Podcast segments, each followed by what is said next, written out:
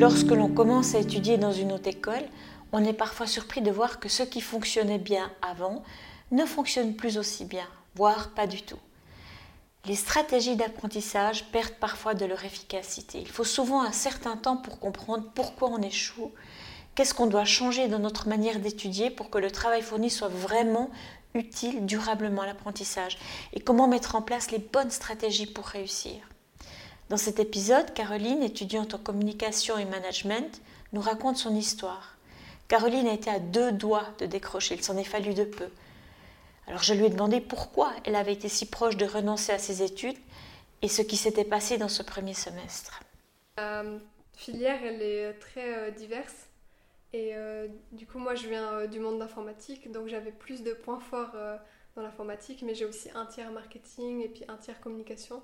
Et du coup, bah, j'avais des points faibles dans le marketing. Et j'ai eu de la peine à m'y mettre et ouais, comprendre ce que c'était. Et euh, bah, finalement, je me suis dit que c'était quand même dommage de passer à côté d'un bachelor. Surtout que j'hésitais à faire un apprentissage, mais euh, bah, c'est qu'un bachelor, c'est quand même quelque chose. Euh, enfin, ça, aurait, ça aurait été quelque chose de rassurant. Et puis, bah, je me suis dit qu'au final, il y avait que, en guillemets, un tiers des cours que j'aimais pas. Et euh, en discutant avec mes colocataires, bah oui, ils m'ont dit aussi qu'ils avaient aussi un certain pourcentage de cours qu'ils aimaient pas et qu'en fait euh, c'était normal et qu'il fallait se raccrocher aux cours euh, bah, qu'on aimait au final.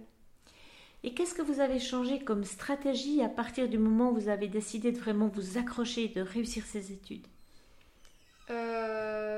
Bah De plus me centrer moi au centre plutôt que mes études. En fait, de changer mon équilibre parce que justement, euh, je me suis dit que bah, ma santé mentale, c'était plus important que l'école. Parce que l'école, oui, certes, c'est important, c'est pour avoir un métier. Mais euh, si au final, euh, à la fin de son métier, enfin, on a fini notre bachelor, mais on est tout cassé et qu'on n'arrive pas à faire le métier qu'on veut, ça vaut pas la peine.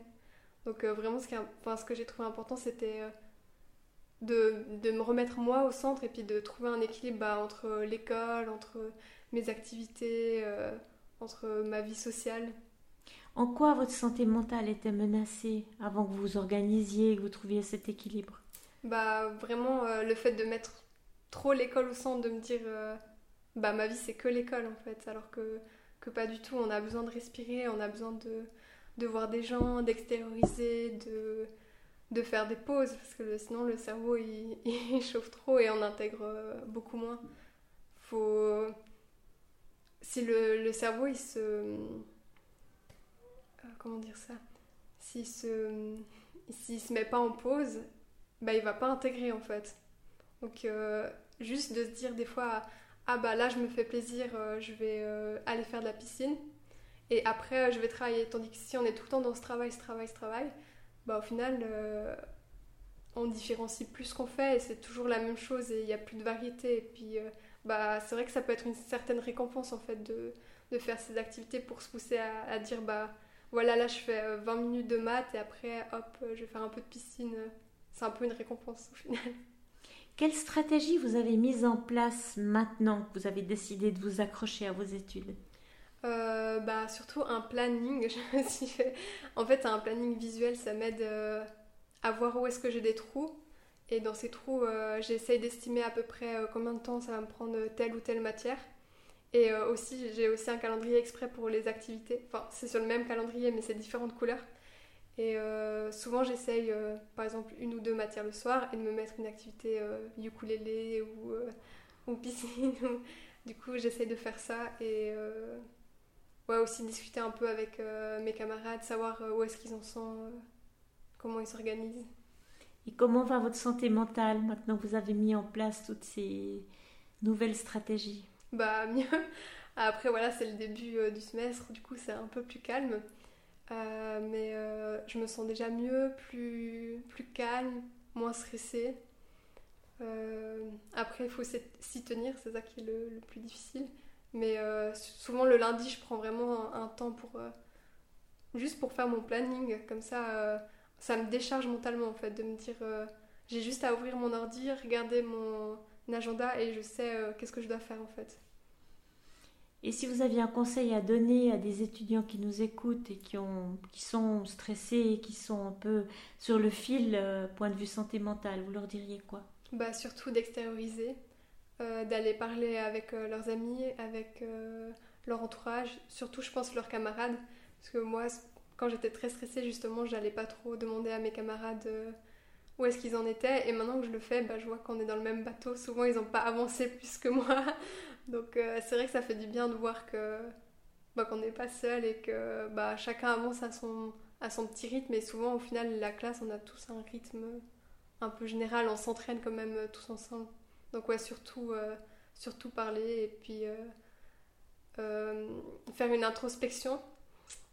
Chercher d'où il vient le problème parce que moi en fait j'ai fui le problème de base je me suis dit ah je suis trop stressée cette école elle est pas pour moi je veux pas veux pas être stressée et euh, au final, je me suis dit que non, fallait que je combatte ça, que fallait pas que je fuis, enfin que c'était c'était important parce que dans sa vie, on aura toujours des moments de stress et que si j'apprenais maintenant à gérer mon stress, bah, j'apprenais ça pour toute ma vie en fait. Et euh, voilà. Caroline a été proche de la rupture sa santé mentale était en danger. Alors elle a trouvé les outils, le, planning visuel, euh, planifier des activités de loisirs, discuter, s'ouvrir, éviter de fuir le problème de base, mais faire face et apprendre à gérer son stress. Mais je lui ai demandé ce qu'elle recommandait à des étudiants qui nous écouteraient et qui seraient dans la même situation qu'elle. Euh, oui, alors du coup, euh, je connais aussi la plateforme du 147. Notamment, ils font pas mal de de publicité sur euh, Instagram. Et c'est vrai que c'est vraiment intéressant parce que tout d'abord, on peut appeler euh, une professionnelle, euh, tout reste anonyme et on peut lui parler vraiment de n'importe quoi, que ce soit de l'école, que ce soit d'avis familial, d'avis sexuel. Du coup, c'est vraiment intéressant parce que on peut tout dire sans, sans barrière. Et aussi, je crois que c'est peut-être vers 19h30, euh, il y a un chat euh, en ligne qui s'ouvre et en fait on peut discuter avec euh, d'autres jeunes qui ont peut-être à peu près les mêmes soucis que, que nous. Et bah, c'est vrai que c'est intéressant parce que on peut apprendre des expériences des autres et on peut aussi trouver des solutions parce que souvent il y a des gens peut-être qui ont vécu la même chose que nous et ils peuvent nous conseiller. Du coup, ouais, je recommande cette plateforme 147. Caroline a appris à se mettre au centre plutôt que de se centrer uniquement sur ses études. Elle a développé des stratégies d'organisation qui lui permettent de se donner du temps libre pour d'autres activités que l'étude. Et puis ne pas rester seule, parler de ses difficultés permet d'éviter de sombrer dans des états qui peuvent mettre en danger notre santé mentale. Voilà, c'est la fin de l'épisode de Caroline.